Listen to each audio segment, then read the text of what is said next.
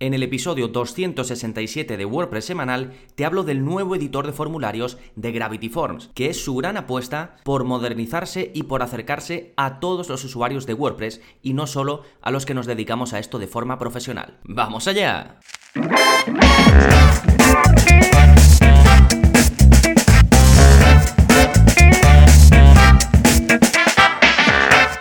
Hola, hola, soy Gonzalo de gonzalonavarro.es y bienvenidos a WordPress Semanal, el podcast en el que aprendes WordPress de principio a fin, porque ya lo sabes, no hay mejor inversión que la de aprender a crear y gestionar tus propias webs con WordPress. Y hoy te voy a hablar eh, prácticamente en exclusiva del plugin Gravity Forms, que ya sabes que es uno de los plugins más populares para crear formularios avanzados dentro de WordPress. Y a partir de, de su versión 2.5 hicieron un gran cambio, bastante esperado. Algunos pensarán que llega un poco tarde, ya había competencia, competidores que salieron un poco, eh, yo pienso aprovechando lo que le faltaba a Gravity Forms, que era pues tener un, constructor de formularios eh, más visual. Pero bueno, ahora vamos a hablar de todos los detalles, todos los cambios que trae. Pero antes, como siempre, novedades. ¿Qué está pasando en gonzalonavarro.es esta semana? Pues por un lado tenemos un vídeo de la zona código, es el vídeo 217, y en él te enseño a crear medidores con progreso en HTML. Eh, básicamente aprenderás en este vídeo, ya sabéis la zona código, os muestro en vídeo eh, cómo se hace algo y os dejo el código debajo para que lo copiéis, lo peguéis y obtengáis el mismo resultado. No tenéis que ser programadores ni nada, simplemente seguir lo que marco en el vídeo. De esa forma, pues vais haciendo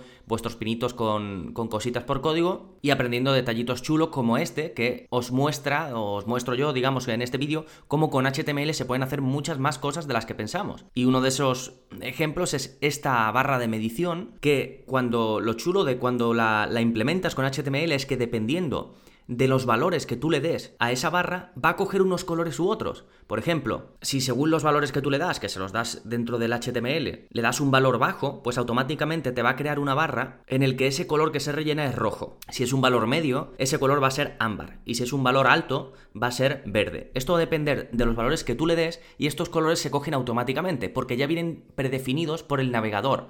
ya sabéis que los navegadores, Google Chrome, eh, Firefox y demás, dan unos estilos básicos a las cosas para que cuando alguien crea una página web solo con HTML, pues por ejemplo se note que mm, una cosa es un párrafo, se note que otra cosa es un título, ¿no? Y en este caso pues dan esos valores predefinidos, ¿sí? Yo te voy a enseñar también, por si quieres ir un paso más allá y además del HTML utilizar un poquito de CSS, yo te voy a enseñar cómo puedes saltarte estos valores predefinidos o digamos, hacer tú tus propios estilos, ¿no? Sí, a ver, un ejemplo práctico para que te hagas una idea. Imagínate que quieres poner una reseña de algo, ¿no? Y quieres usar algo más visual. Pues con estas barras lo puedes hacer. Le puedes poner, eh, pues, imagínate que estás valorando algo que el su precio es muy alto, ¿no? Pues pones precio y eh, como es caro, ¿no? Pues eso, pones precio caro y en la barrita abajo muestras que se vea, pues, una barra poco rellena y que se vea con rojo, ¿no? Eh, después a lo mejor soporte del servicio, de lo que hayas comprado pues lo pones eh, medio y lo pones que salga en ámbar. Calidad del producto, muy buena, y pones que salga la barrita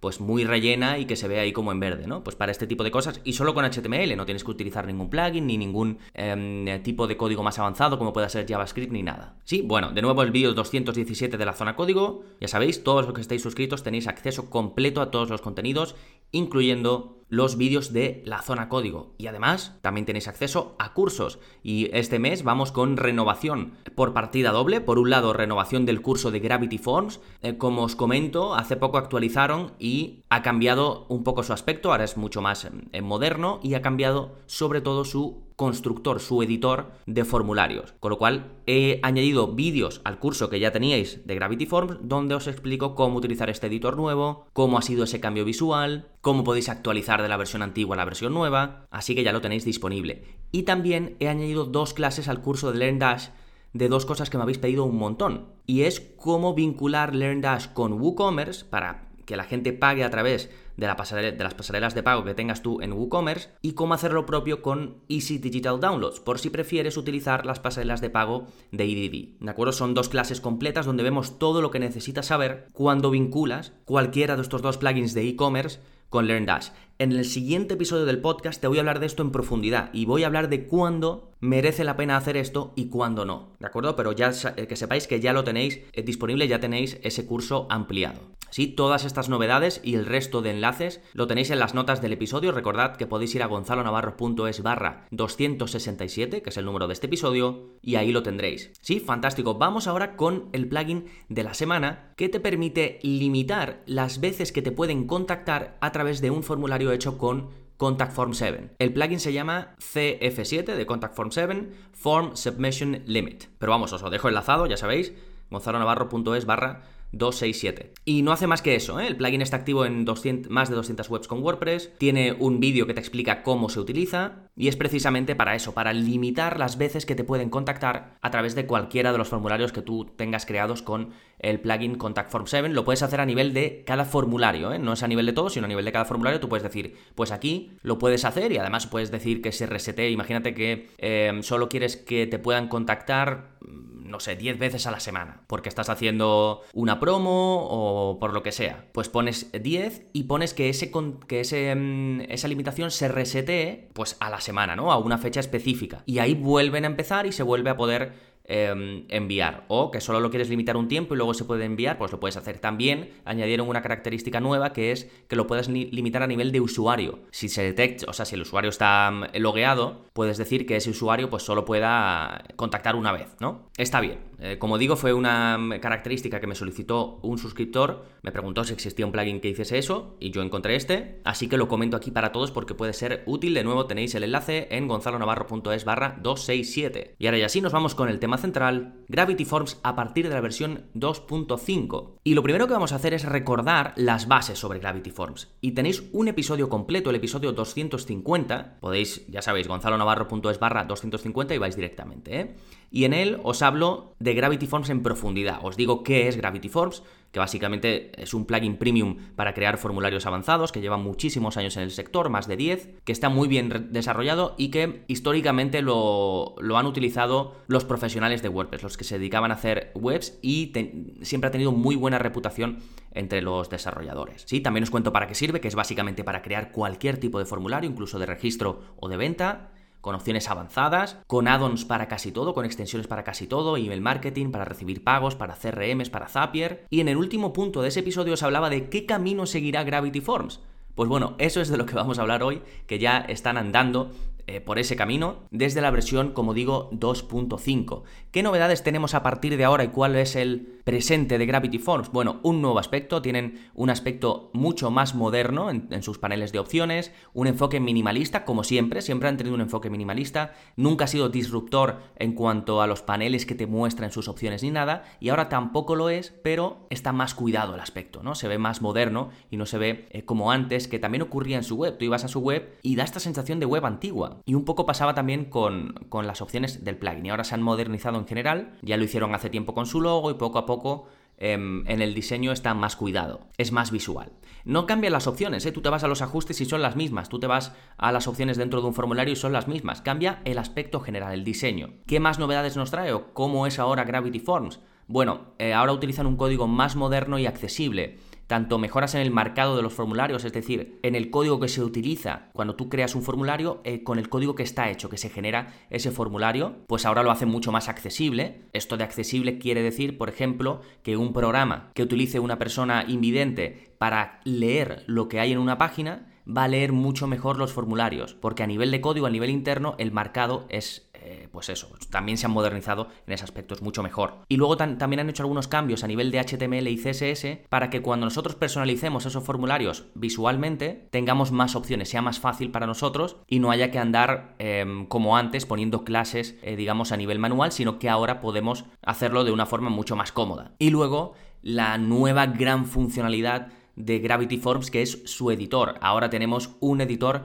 en base a bloques muy parecido o con una experiencia muy similar a la que tenemos cuando editamos con el, eh, con el editor de Gutenberg que está con WordPress, pero yo diría que mejor. A, mí todavía el editor eh, de Gutenberg me parece que te ralentiza en algunos eh, aspectos, aunque cada vez está muchísimo mejor y lo va a seguir estando. Sin embargo, con Gutenberg, perdón, con Gravity Forms, el editor de, mm, de formularios, cuando estamos creando un formulario, es mucho más intuitivo, es, rápido, es rapidísimo. Em, el hecho de mover columnas, porque ahora se puede controlar las columnas arrastrando y soltando. En ese sentido es muy buena la experiencia. Además, no han tenido prisa los de Gravity Forms porque sacaron eh, bastantes versiones beta. La gente lo estuvo probando porque es una versión muy esperada, recibieron feedback, fueron corrigiendo y está genial. Y además, dentro del panel, porque no sé si habéis usado Gravity Forms antes, pero antes, imagina que yo añado, añadía un campo de, de nombre, ¿no? Y si yo quería editar las opciones de ese campo, pues le daba como a una flechita, se desplegaba en la pantalla, en la misma pantalla donde estamos construyendo el formulario, la pantalla central, y Después de ese desplegable además tenía pestañas y podía ir pues lo típico, con todas las opciones rellenando y demás, ¿no? ¿Qué pasa? Que si yo tengo un formulario relativamente largo, voy añadiendo campos y voy desplegando esas pestañas y desplegando y desplegando. Y al final se te llena la, pantalla central, donde tú, digamos, lo que quieres ver son los campos que tienes del formulario, se te llena de opciones y era un poco lioso, la verdad.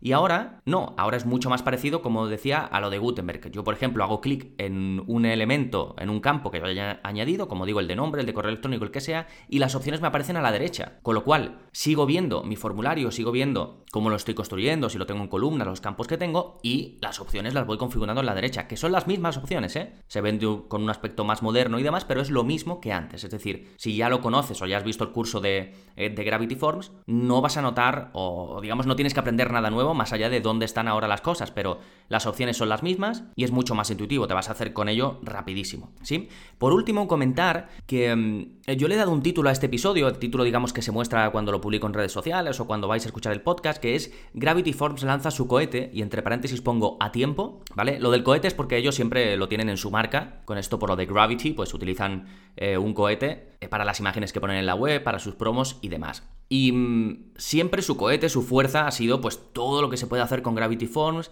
lo que se puede extender a nivel de código, todas las extensiones que tiene, la cantidad de tipos de formulario que puedes hacer avanzados, súper avanzados, nada más y nada menos que vender online. Pero claro, se estaba quedando atrás en cuanto a diseño y en cuanto a facilidad de uso a la hora de crear los formularios. Por ejemplo, WordPress Forms salió y yo creo que se hizo ahí con, con, una parte del mercado importante en cuanto a los formularios premium, también lo hizo Ninja Forms antes que ellos, y ya salieron del tirón directamente con un editor de formularios visual, mientras que Gravity Forms mantenía ese ahí aparentemente visual, pero luego no lo era, ¿no? Visual me refiero pues esto, que puedas arrastrar, soltar, y claro, yo imagino, y esto es su opinión y son suposiciones mías, que cuando alguien va o iba antes de la renovación de Gravity Forms a buscar un plugin de formulario, esto es importante hoy en día y seguramente lo tuviera en cuenta a la hora de elegir un formulario u otro, o un plugin de formularios u otro. Entonces me alegro de que Gravity Forms haya dado este paso porque realmente creo que puede llegar a muchos más usuarios Em, que antes, sobre todo al usuario medio de WordPress, que ya está acostumbrado, ya espera un editor visual, salvo, que se decante por Contact Form 7, que siempre se mantiene ahí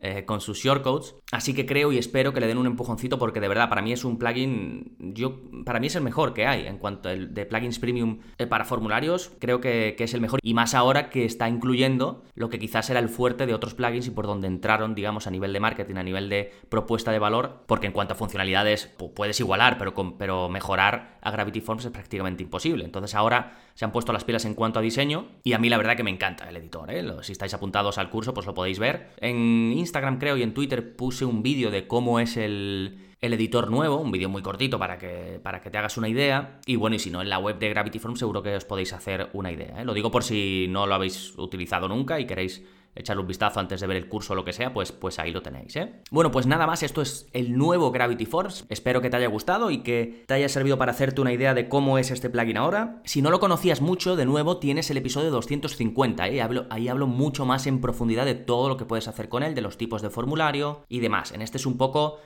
que veas el cambio y sería como la segunda parte de ese otro episodio. Sí, nada más recuerda que tienes formación para aprender a crear y gestionar webs con WordPress de forma profesional, no solo crearlas desde cero con los cursos de WordPress básico, intermedio y avanzado, sino gestionarlas en el día a día ser más productivo con ellas. Toda la parte que tiene que ver con el marketing también la cubrimos con curso, cositas avanzadas con los vídeos de la zona código, plugins que puedes descargar y soporte conmigo personalizado. Sí, todo eso por nada más que 10 euros al mes y además sin permanencia Incluso puedes probarlo durante 15 días y si no te convence, pues me escribes, oye Gonzalo, que esto no es para mí, no pasa nada, te hago la devolución y tan contentos. Toda la info en gonzalonavarro.es. Nada más por este episodio, nos seguimos escuchando. Adiós. Thank you.